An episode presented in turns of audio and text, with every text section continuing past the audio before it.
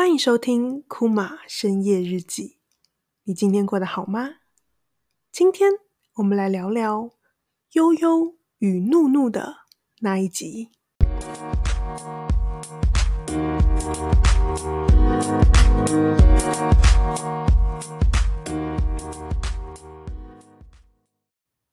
欢迎回来深夜日记。那现在这个时间点呢，非常值得打屁股。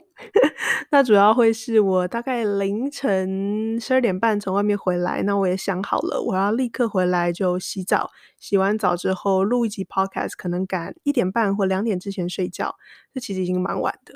然后，但是呢，很明显事与愿违，我就没有照这个 schedule 进行。那中间甚至去吃了一些宵夜。那我们常常会说，呃，在半夜吃东西是一个非常不健康的行为。我相信所有人都知道这件事情。不过，啊、会在深夜暴吃这件事情，毕竟是一种行为。那之所以会驱动这个行为的背后呢，其实我相信都会有一些不同的心灵因素，可能是压力很大，或是你当天没有获得满足，或是什么什么样的情绪导致你会产生在深夜暴吃这件事情。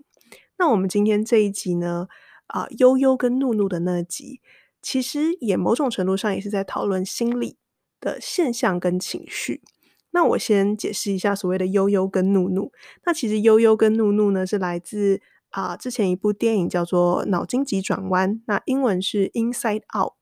啊、里面的角色。那这个电影呢，主要在讲的事情呢，就是把人的情绪拟人化成五种角色，分别会是掌管快乐的乐乐，掌管愤怒的怒怒。忧郁的忧忧，啊、呃，厌恶的厌厌，跟惊吓的惊惊。整部电影呢，其实也可以感受出来，前半部其实都是乐乐在主导，就是他尽可能的让他们掌控的这个主角是永远维持快乐、正向、积极的状态。同时之间呢，如果有其他角色失控，例如说悠悠开始大哭，然后或是晶晶开始随便受到惊吓，那乐乐就会赶快。矫正这件事情，希望让他们永远维持快乐的状态。那当然，这部电影的结尾呢，是有提到说，适度的情况下展现出你的悲伤，是可以让你喜欢的人跟喜欢的你的人彼此之间可以有更多交流跟共感的。那所以，当然，这部电影的结尾也是有强调说，其实不同情绪都是有存在的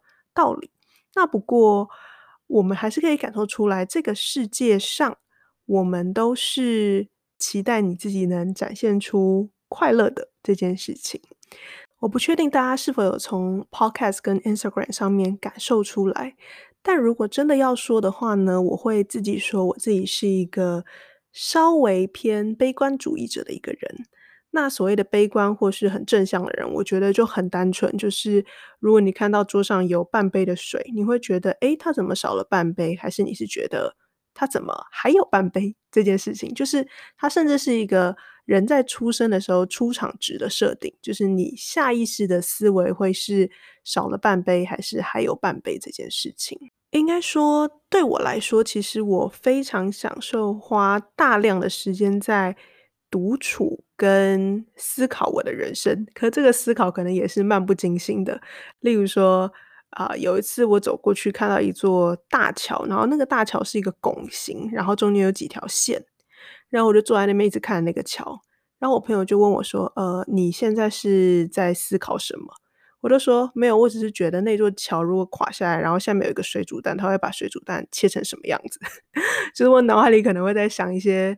这种事情。然后，那我当然某种程度上，我觉得深夜日记之所以会出现，也是因为。可能我白天都喜欢想一些像这样子的事情。有趣的是呢，其实当初有一段时间我蛮抗拒用 Instagram 的 Story 的原因，是因为我觉得我好佩服那些每天可以 po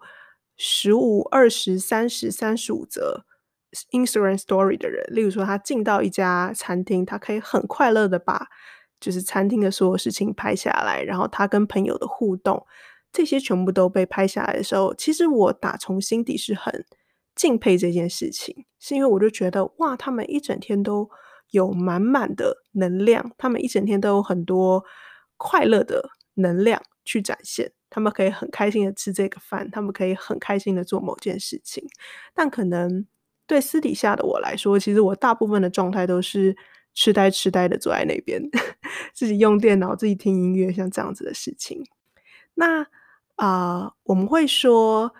之所以没有办法在呃 Podcast 或是 Instagram 上表现出来，私底下稍微有点阴郁或是悲观的那一面，其实某种程度上是因为社群平台上的资讯是被选择过的，所以我们已经套了一层滤镜。那再加上 Instagram 自己本身有一层滤镜，滤镜加滤镜，我就觉得，嗯，其实我们说不定在 IG 上看到的都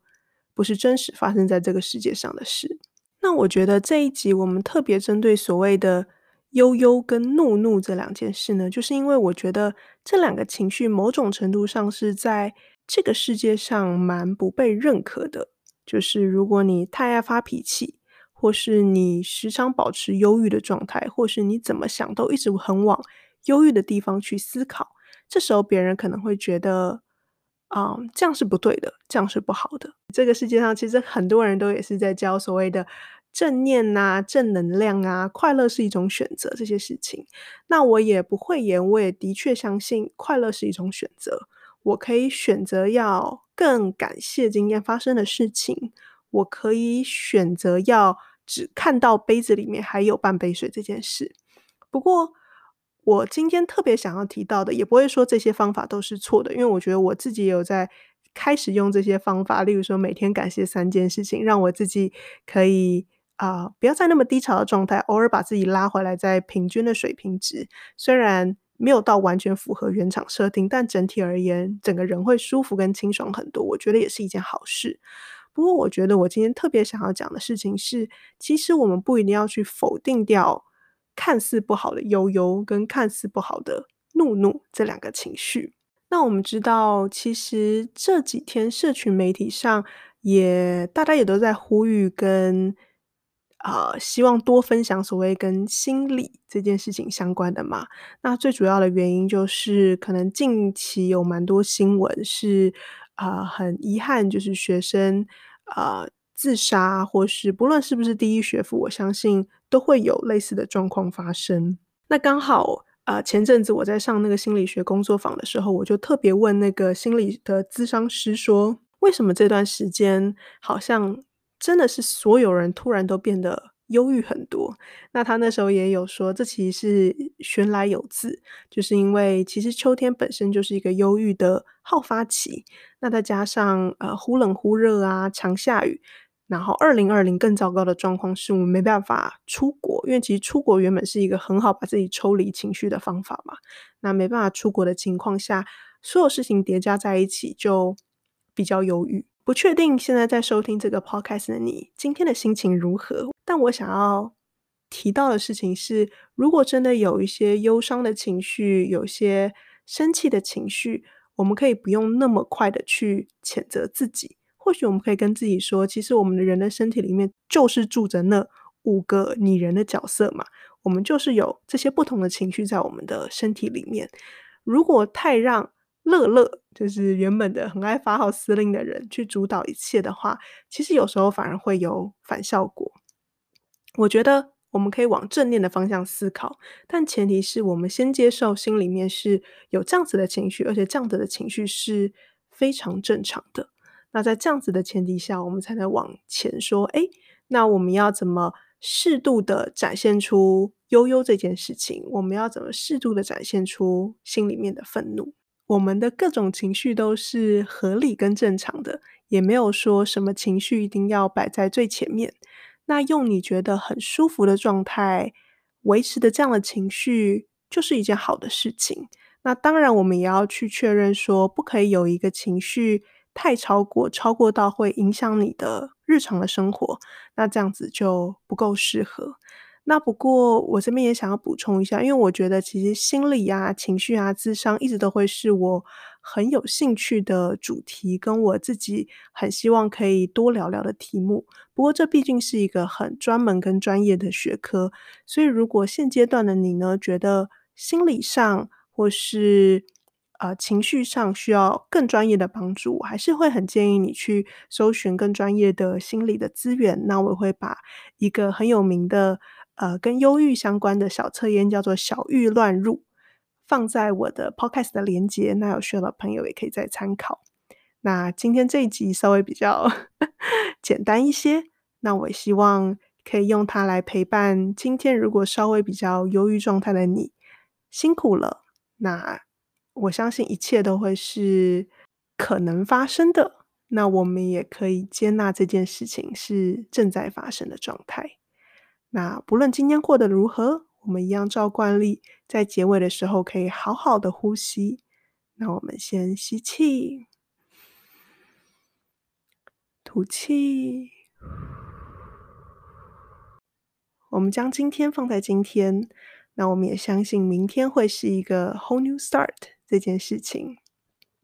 那同时之间呢，快速预告一下下一集，下一集叫做“手机剩下一趴”的那一集，那我们一起期待喽。我们下期再见，拜拜。